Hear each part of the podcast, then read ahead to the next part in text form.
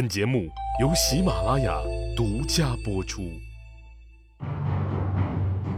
乱世图存，变法逆袭录，国运浮沉，君王一念间。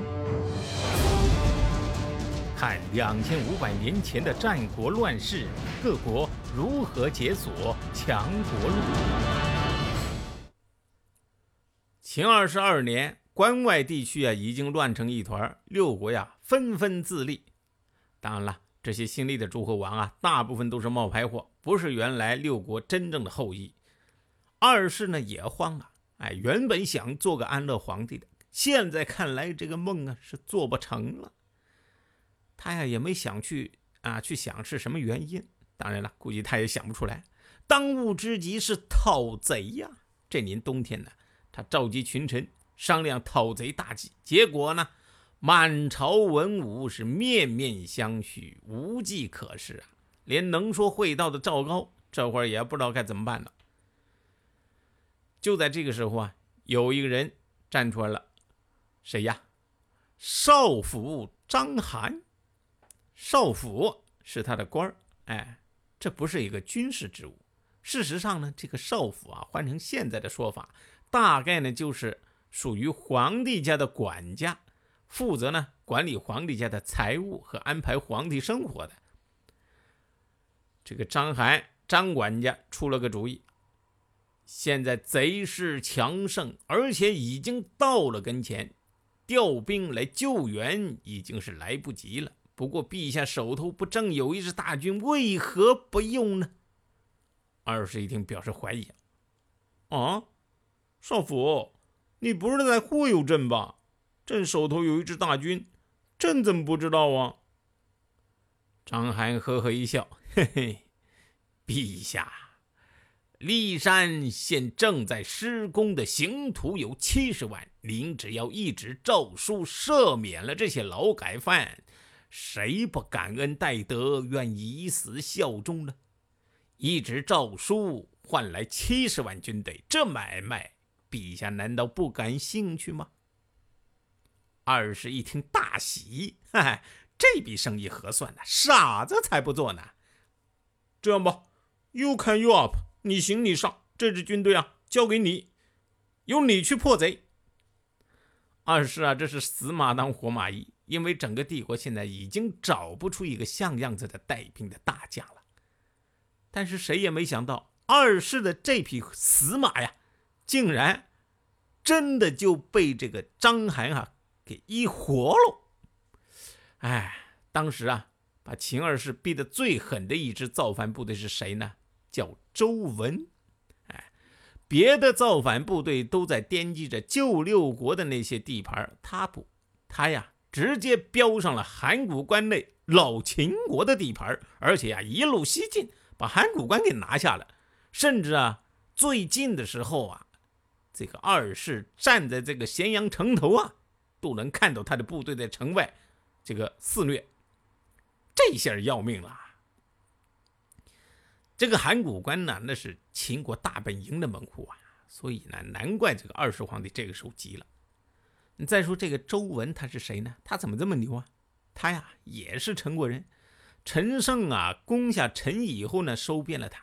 这个人呐，哎，早些年的履历比较丰富，他呀在当地挺有贤名的。早些年呢，曾经跟过那个春申君，之前呢还在那个项燕的军中啊。帮他打过卦、掐日子、算吉凶的，哼，项燕那是楚国最后一员猛将啊。那楚国完了之后呢，就一直在陈这个地方隐居。陈胜建立这个张楚政权，周文觉得自己的用武之地来啦，他就找到陈胜说：“我带过兵。”哎呦，当时陈胜啊刚刚自立为王，手下最缺的就是能带兵的。这一听周文说他带过兵，不管真假，嘿，至少啊这个履历。哎，比他手头上那些现在只扛过锄头的九百个难兄弟要好吧？当下呀，就交给他一支部队，让他呀去打函谷关。这就等于是打到了二世的眼皮子底下了，才有了章邯武装七十万劳改犯来和这个周文对挑。可是这个周文的军事才华呀，在章邯面前就露馅儿了。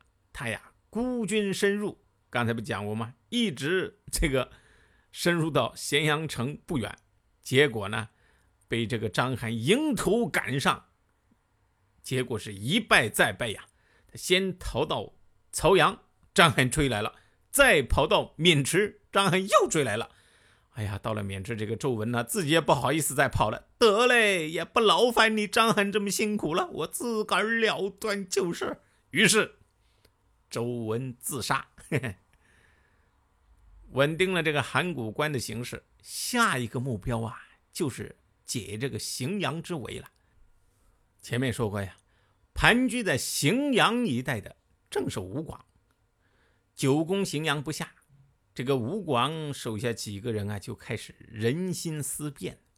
其中有一个呢，叫田臧。哎，这个人呢，自诩懂兵法，看不起吴广这个泥腿子出身的代理王，所以啊，就自己搞起了小圈子。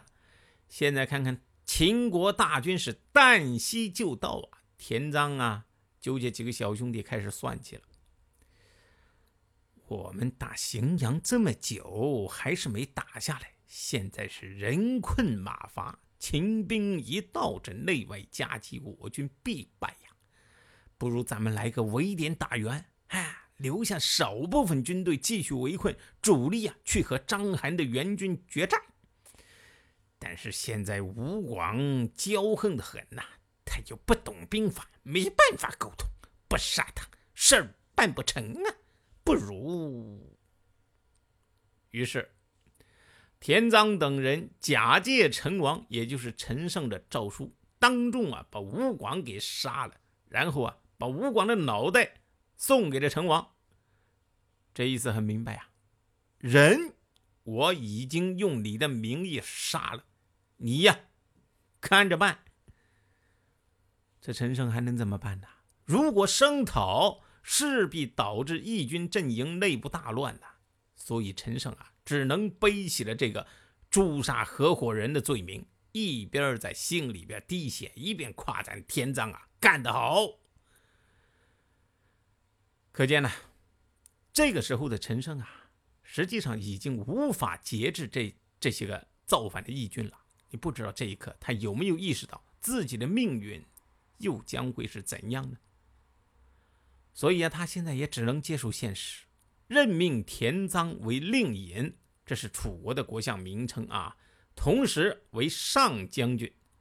田臧呢，拿到了陈胜的尚方宝剑，就开始自己的围点打援的计划，安排李圭等几个将领继续围困荥阳，自己呀率领主力向西去迎击章邯。结果，呵，是既简单又粗暴。一触即溃，田臧战死。在西哥看来啊，其实田臧在杀吴广的那一刻，自己的下场也就定了。哎，就算你的战术是正确的，但是杀吴广这可是一个战略性的错误啊！为什么呢？吴广那可是起义军的精神偶像级的元老啊！他被杀，那军心必然是四分五裂。这军心溃散了，你田臧战术再高明，又能怎么样呢？剩下来的事儿啊，就简单了。章邯得胜之师直抵荥阳城下，来了个包饺子。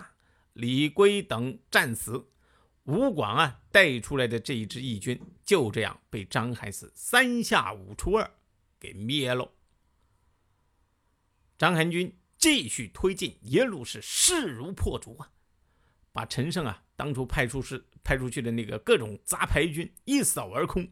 这些个败军走卒啊，又都跑回了陈，也就是啊陈胜、张楚政权的老巢陈地。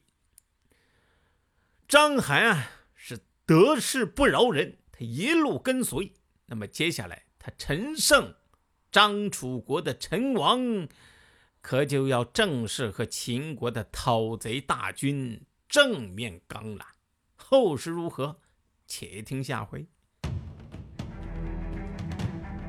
谁按下了礼崩乐坏的启动键？哪些小弟逆袭成带头大哥？哪些大哥被带进了坑？又有多少君王魂断强国路？西哥从《资治通鉴》《战国策》《史记》中筛出战国大事件，为您剖析国运密码，轻松理清战国乱史。